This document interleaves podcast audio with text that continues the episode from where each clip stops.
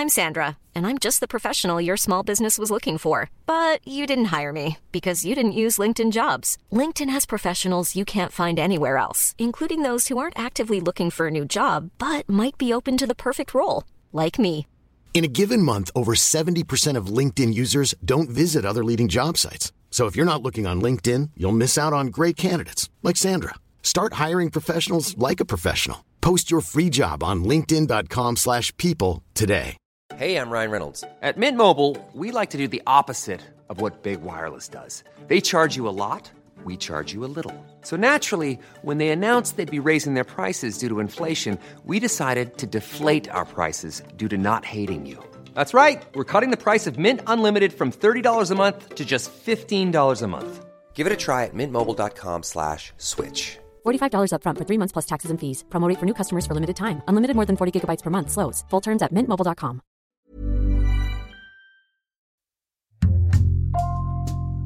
Bonjour, c'est Jules Lavie pour Code Source, le podcast d'actualité du Parisien.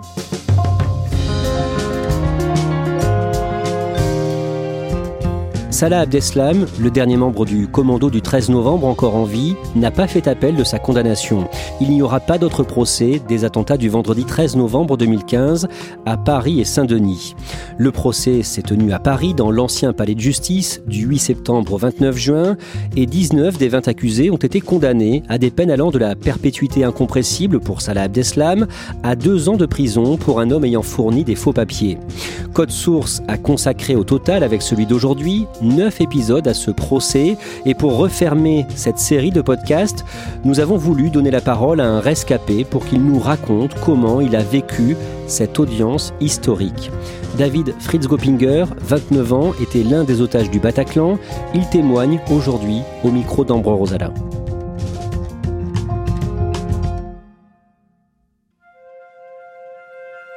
David Fritz Gopinger me donne rendez-vous dans un parc près de chez lui, dans le 15e arrondissement de Paris. Il a 30 ans, il est habillé tout en noir et a ses longs cheveux bruns attachés en chignon. Nous nous installons sur un banc et il commence à me raconter.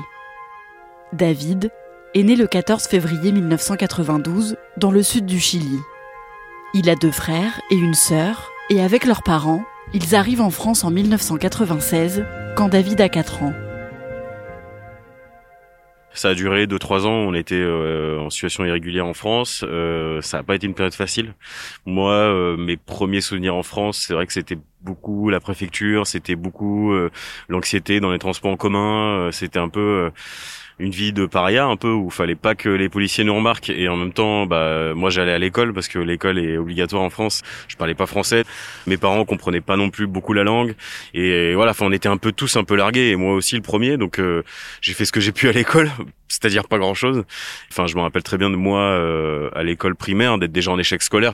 David et sa famille sont régularisés à la fin de l'année 1997 quand David a 5 ans. Il grandit en Essonne et arrête l'école juste avant le bac. Il gagne sa vie en devenant barman et rencontre sa compagne un soir où il travaille. Pendant son temps libre, il fait beaucoup de photos et va souvent à des concerts. Le 13 novembre 2015, David a 23 ans quand il assiste au concert du groupe de rock américain les Eagles of Death Metal au Bataclan à Paris. Installé au balcon quand la fusillade éclate, il fait partie des 11 personnes prises en otage par les terroristes pendant plusieurs heures. Il en ressort indemne physiquement, mais il est traumatisé. Au total, 130 personnes perdent la vie au Bataclan, sur les terrasses et devant le Stade de France. David se reconstruit petit à petit, il est naturalisé français, puis il se marie avec sa compagne en 2018. Six ans après les attentats du 13 novembre 2015, il apprend qu'un procès se prépare. David n'en attend rien. Mais quelques mois avant son ouverture, il est contacté par Gaëlle Joly, une journaliste au service police-justice de Radio France, qui lui propose de travailler avec elle pendant l'audience. David accepte de tenir un journal de bord pour le site internet de France Info. Il pourra alors prendre des photos et publier des petits textes pour raconter comment il vit le procès au rythme qui lui convient. Le mercredi 8 septembre 2021, le procès des attentats du 13 novembre 2015 s'ouvre devant la Cour d'assises spéciale de Paris. David découvre alors la salle d'audience hors norme construite pour l'occasion au palais de justice sur l'île de la Cité. Moi, j'avais jamais assisté à une audience. Je savais pas ce que c'était qu'un procès, je savais pas ce que c'était qu'un tribunal presque. Enfin, j'avais déjà vu de loin, j'étais déjà rentré dans une salle d'audience par curiosité, mais je suis resté cinq minutes. Et là, pour la première fois, en fait, je me retrouve dans un dispositif de justice qui est déjà gigantesque, dans une salle qui est gigantesque, dans une histoire qui est gigantesque, qui est historique, et je me rends compte que j'ai une place dans ce truc-là. J'ai une place, j'ai voilà, j'ai un endroit où aller euh, et que mon existence en tant que victime, elle a, elle a un rôle à jouer. Et donc ce premier jour, en fait, c'est pour moi la rencontre la, la plus brutale avec les accusés, avec la défense, avec la cour, avec euh, le parquet national antiterroriste, avec les autres avocats des parties civiles, avec les autres parties civiles. Là, d'un coup, c'est devenu tangible. Je me rends compte que ça existe, que Salah que Mohamed Abrini, que Osama Krayem, que Sofiane Ayri, etc., etc. Tous ces gens-là existent. Et en fait, d'un coup, c'était plus des, des, portraits robots sur Google ou sur euh, les articles de presse. C'était des gens qui étaient dans la même salle que moi et avec qui j'ai changé le même oxygène, en fait. Et ça, ça crée une, une espèce de violence au départ où moi, en tant que victime, je suis pas prêt, quoi. Je sais que ça va être difficile. Cette première journée de procès est marquée par la prise de parole de Salah Abdeslam, le principal accusé et seul survivant du commando terroriste. Il se présente d'emblée comme un soldat de l'État islamique. Moi, quand je l'entends dire ça, j'entends euh, euh, les preneurs d'otages au Bataclan qui disent "Bah nous, on est là parce qu'on est des, des, soldats de l'État islamique."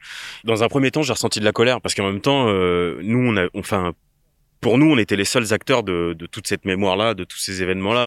Et c'est vrai que là, d'un coup, bah, on a un mec qui un jour a porté une ceinture explosive en plein Paris, qui dit "Bah ouais, moi, je suis là aussi en fait, j'existe."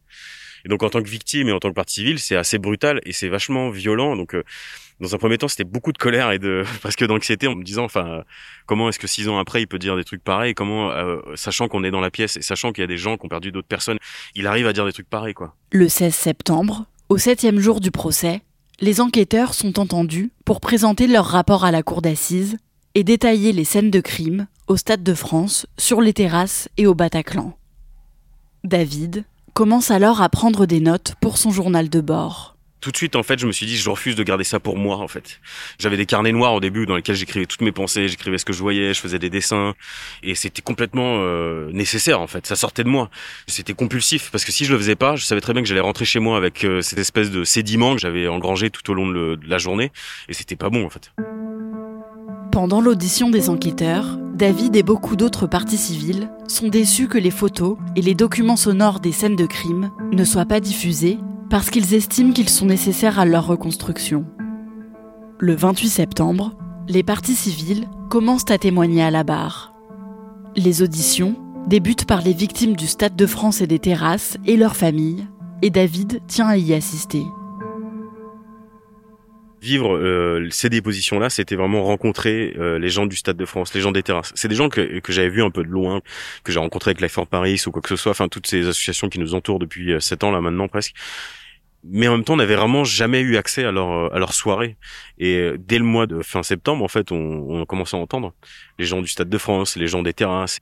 Et moi, il y a, y a, un témoignage qui m'a vraiment euh, particulièrement bouleversé, c'est le témoignage de Sophie Dias, qui est la fille de Manuel Dias, qui est la seule victime décédée au Stade de France. Et c'est d'une tristesse infinie. Et elle, elle le dit avec euh, une pudeur et une, et une férocité et une force dans la voix à ce moment-là. C'est un des portraits que j'ai mis dans le, dans le journal de bord. Et pour moi, c'était mais complètement logique et normal. Et je me suis dit, ok, faut pas que les gens oublient, quoi. Extrait du journal de bord du mardi 28 septembre. Parfois, durant les longues séances, je pense à ma famille, à mon épouse, à ceux qui aujourd'hui me renvoient vers l'avenir, sans oublier la fracture que fut l'attentat dans notre vie. Entendre Sophie parler de son père me renvoie au mien, à ses bras qui m'ont accueilli le lendemain de l'attentat, à ses mains calleuses, à sa présence. Un mois après le début du procès, les victimes du Bataclan commencent à être entendues. David, lui, se prépare à témoigner le mardi 19 octobre. Je me suis dit, qu'est-ce qui serait le plus utile à tout le monde, y compris moi-même. Et j'avais pas envie de rentrer dans une déposition un peu émotionnelle, on me dire voilà, moi j'ai perdu ça, j'ai perdu ci, j'avais pas envie de dire ça. En ce moment-là, la justice, ce qu'elle veut entendre, c'est ce qui s'est passé le soir même. Mais je me suis dit comment je peux faire pour que j'arrive à, toucher le plus grand nombre, que ce soit utile au parti civil, que ce soit utile au parquet national, à la cour, enfin à quiconque quoi. Et en gros, je me suis dit la meilleure manière de témoigner pour moi, c'était de faire un truc technique. Du coup, j'ai demandé à mon avocate de nous envoyer des plans du Bataclan que plusieurs avocats avaient réalisés. Euh, et en fait, mon épouse a transformé ces plans-là en espèce de plans avec David dedans et tous les otages. Et en fait, elle a mis des petits cavaliers où chaque euh, rond correspondait à une personne prise en otage et d'autres les terroristes. Et en fait, j'ai opté pour cette déposition hyper technique pour ça, c'est-à-dire que moi je voulais que la cour revive la prise d'otage avec moi, avec mon point de vue, avec mes pensées, tous les moments forts en fait de cette prise d'otage.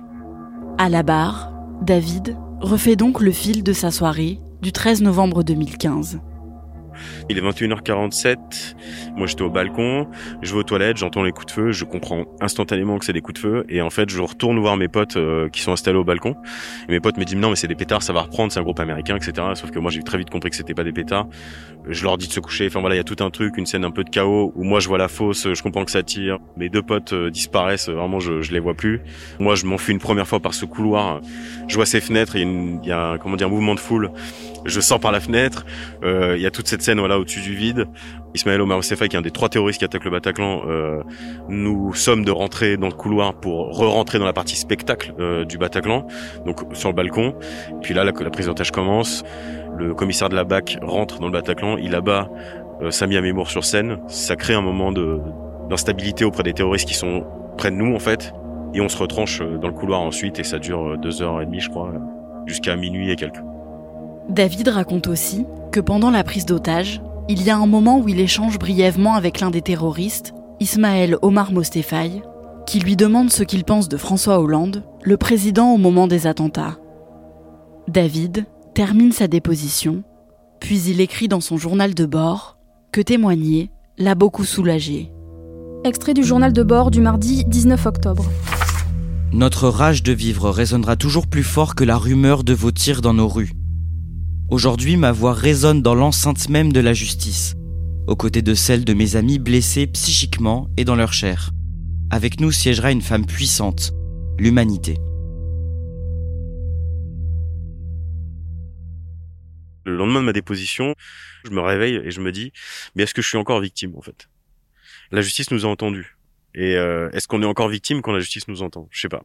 Et euh, je me suis dit, ok, peut-être que je suis plus victime. Et en fait, à ce moment-là, je me suis dit, ok, Maintenant, je vais arrêter de dire je suis victime d'eux, mais j'ai été victime d'eux. C'est un début en fait, mais c'est beaucoup. Après son témoignage, David demande à pouvoir assister à l'audience depuis la salle réservée aux journalistes. Le 28 octobre, c'est au tour d'un ami de David, Arthur Desnouveaux, de témoigner à la barre. Rescapé du Bataclan, il est aussi le président de l'association de victimes Life for Paris. Et en fait, il dit voilà, on est un peu déçu quelque part parce que au moment des constatations au mois de septembre, l'audio du Bataclan n'a pas été diffusé et en particulier l'audio dans lequel on entend les revendications dans le Bataclan. Ce passage de l'audio où on entend les revendications correspond à un moment où j'échange avec Ismaël Omar Mostefai. Et là, d'un coup, la cour, enfin, le président, il dit, mais contre toute attente, quoi. Il dit, OK, bah, on le diffuse. Et Arthur et, moi, je vois un de mes meilleurs amis, quoi. Je le vois là-bas. Et je me dis, mais qu'est-ce qui est en train de se passer? Et là, on entend, on entend le Bataclan, quoi. Et le Bataclan, c'est des coups de feu, c'est des gens qui crient, c'est euh, cette voix d'homme là qui, qui s'élève et qui dit euh, c'est à cause de François Hollande, c'est machin et tout. Et là, on entend qui dit qu'est-ce que t'en penses de ton président? Et là, il y a ma voix qui retentit. Dans cet enregistrement, on entend David répondre aux terroristes qu'il n'est pas français. Car à ce moment-là, il a toujours l'unique nationalité chilienne. Mais depuis, David ressasse cet échange. Il ne comprend pas pourquoi il a eu besoin de signifier aux terroristes qu'il n'était pas français, comme si ça pouvait lui sauver la vie. Quand j'entends ça, je me dis, ok, là, là, il se passe un truc quand même assez dingue. Il y a un truc qui me hante depuis six ans, et en fait, il est en train d'être diffusé en live là. C'est une puissance absolue où en fait, moi, je reviens à mon état initial de victime le 13 novembre 2015. À son il doit être 22h05.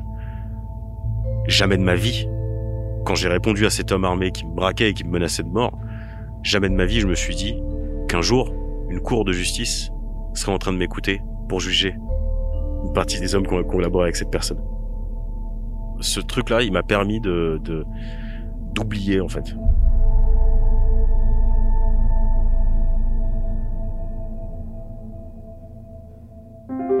La diffusion de cet extrait audio marque la fin des cinq semaines de déposition des parties civiles. Après ça, François Hollande et Bernard Cazeneuve, le président et le premier ministre de l'époque, sont aussi entendus. Puis pendant plusieurs jours d'audience, les enquêteurs retracent le parcours des terroristes. Fin décembre 2021, le procès est mis sur pause pour les fêtes, puis cette pause est prolongée à cause du Covid-19. L'audience reprend le 25 janvier 2022 avec les interrogatoires des accusés. Pendant deux semaines, ils se succèdent à la barre en refusant de répondre aux questions de la Cour. Puis le mardi 8 février, c'est au tour de Sofiane Ayari d'être interrogée. C'est le compagnon de cavale de Salah Abdeslam et son ADN a été retrouvé dans plusieurs planques ayant servi à la préparation des attentats du 13 novembre. Il s'avance à la barre et il commence à parler. Il dit aujourd'hui je vais parler parce que il y a une maman de victime qui m'a touché, qui me fait penser à ma mère. Donc je vais collaborer avec la justice. Et c'est fou parce que on se dit ouais euh, putain ça a été utile ces cinq semaines de déposition quoi. Et donc Sophie Neri, ce jour-là, collabore. Il dit des choses assez intéressantes. Alors on le croit, on le croit pas. Moi, je sais pas. Enfin, je suis juste une victime. Hein. Je, je suis pas un pro de la justice, mais il explique son parcours de vie avec une, avec des éléments euh, déterminants. Il dit voilà, moi j'ai je suis parti en Syrie parce que j'ai vécu, euh, j'ai subi la, la révolution en, en Tunisie. Et, puis voilà, enfin il donne tout, plein de petites clés pour comprendre pourquoi il s'engage auprès de l'État islamique. Et en même temps, je dis pas que moi je comprends, mais je, me dis que bah très bêtement, c'est un des seuls de tout le bloc à ce moment-là qui dit clairement le pourquoi du comment en fait. Mi-avril 2022, Salah Abdeslam, le principal accusé, est interrogé pendant trois jours. Le vendredi 15 avril, le dernier jour, il s'adresse aux victimes. Il se met à pleurer et il leur présente ses excuses. Je m'interroge, je me dis mais pourquoi il pleure? Enfin, pourquoi d'un coup il a envie de parler? Pourquoi après il, parle et il pleure complètement? Qu'est-ce qui se passe? Et alors je pense que euh, ces deux avocats ont fait un travail exceptionnel, Maître Vette et Ronen. Euh, vraiment, enfin, ils ont fait un, taf euh, de dingue de, de, réussir à collaborer avec quelqu'un comme ça, qui était enfermé dans le mutisme, enfermé dans la non-collaboration avec la justice française. Je pense que c'est aussi un tour de force, il faut le dire. Et je pense que c'est aussi ça la force de la justice française, c'est de défendre bah, ceux qui sont indéfendables quelque part. Mais ouais, enfin, pour moi, c'est en tant que victime, je me suis dit ouais, bon, bah, que ce soit une stratégie de défense, que ce soit sincère ou pas sincère, peu importe, il parle. Après dix mois de procès, le réquisitoire commence le mercredi 8 juin 2022. Pendant trois jours, les trois avocats généraux demandent des peines pour les 20 accusés qui vont de 5 ans de prison à la perpétuité. Nicolas Lebris, donc euh, un des trois euh, avocats généraux, a dit la déposition de David a été, nous a été très utile pour comprendre la prise d'otage. Quand j'ai entendu ça et que j'ai entendu aussi les proches de victimes me dire merci, je me suis dit ok c'est bon j'ai accompli mon mon devoir en tant que victime. Après ça, la cour d'assises spéciale se retire dans un lieu tenu secret pour délibérer. Et le lundi 27 juin 2022, David se rend pour la dernière fois au palais de justice de Paris pour écouter le verdict. Avant d'entrer dans le tribunal, il retrouve les autres parties civiles sur la place Dauphine, juste en face du palais de justice. Je suis avec mon épouse, euh, on boit un verre, euh, on parle avec un peu tout le monde. Il y a plein de parties civiles qui sont là, il y a toutes les associations. Enfin voilà, c'est une espèce de grand moment de convivialité et de fraternité qui se met en place. Euh, les portes s'ouvrent vers 17h. Et on se rend compte qu'il y a des dizaines de parties civiles qui font la queue encore dehors et qu'il y a des chances que la salle d'audience soit pleine.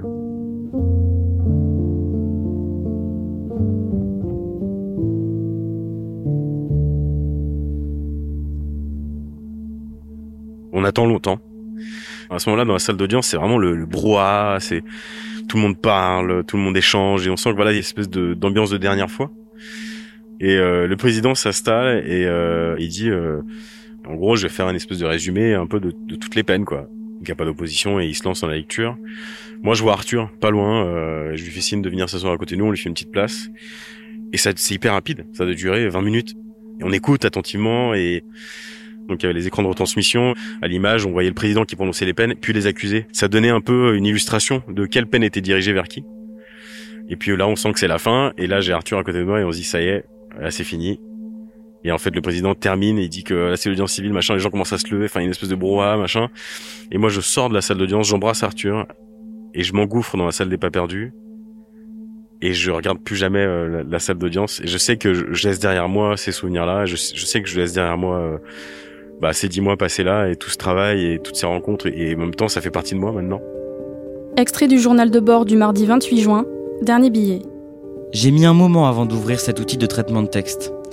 Oui, ce procès fut grand, long, interminable parfois, mais il nous a permis d'aller de l'avant, au rythme de la cité, en essayant de reprendre les rênes de nos vies.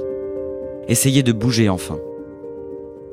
Moi, je suis soulagé que ce soit fini. Je suis heureux d'avoir fait ce travail-là avec France Info, d'avoir tenu ce journal, d'avoir eu autant de, retours, de, soutien, d'inconnus, de, de, proches et tout. Et je suis content, en fait, d'en être sorti grandi, d'avoir évolué aussi dans mon traumatisme, évolué dans ma reconstruction, d'avoir reconstruit certains passages de mon existence. Et, et je m'y attendais pas. J'attendais rien de l'audience. Je m'attendais pas à un truc aussi réparateur.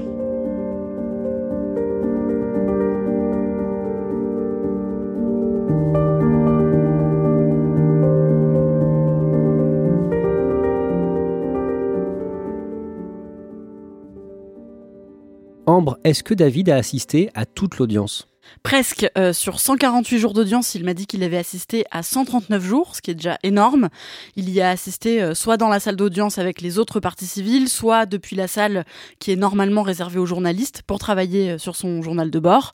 Et les quelques jours où il n'y a pas assisté, soit il suivait l'audience grâce à la web radio qui la retransmettait pour les parties civiles qui ne pouvaient pas y assister, soit il prenait du temps pour lui et pour se reposer. Qu'est-ce qu'il t'a dit sur le verdict, sur les peines prononcées à l'encontre des accusés? Alors il m'a dit qu'il était euh, satisfait, ça lui convient, il trouve que ce sont des peines euh, équilibrées et en fait il m'a surtout dit que c'était euh, pas vraiment ce qui lui importait le plus. Il fait confiance à la justice et il m'a expliqué que ce qui avait surtout été important pour lui c'est d'avoir été entendu par la justice. Alors on l'a dit, hein, les condamnés n'ont pas fait appel, il n'y aura pas de second procès des attentats du 13 novembre 2015. Qu'est-ce que David Fritz Goppinger va faire maintenant de son journal de bord? Alors il aimerait bien qu'il soit publié. Euh, l'idée pour lui ce serait euh, que son journal de bord ne soit plus uniquement disponible sur Internet, mais qu'il sorte aussi en livre, en papier, et qu'il soit euh, disponible dans les bibliothèques. Et en ce moment il est en train de voir avec des maisons d'édition pour être publié, et il a bon espoir que ça se fasse. Merci Ambre Rosala. Cet épisode de Code Source a été produit par Lola Sotti et Thibault Lambert. Réalisation Julien Moncouquiole. Code Source est le podcast d'actualité du Parisien. Un nouvel épisode chaque soir de la semaine. Pour n'en rater aucun, n'oubliez pas de vous abonner sur votre application audio préférée. Vous pouvez nous contacter sur Twitter, at Code Source, ou nous écrire source at leparisien.fr.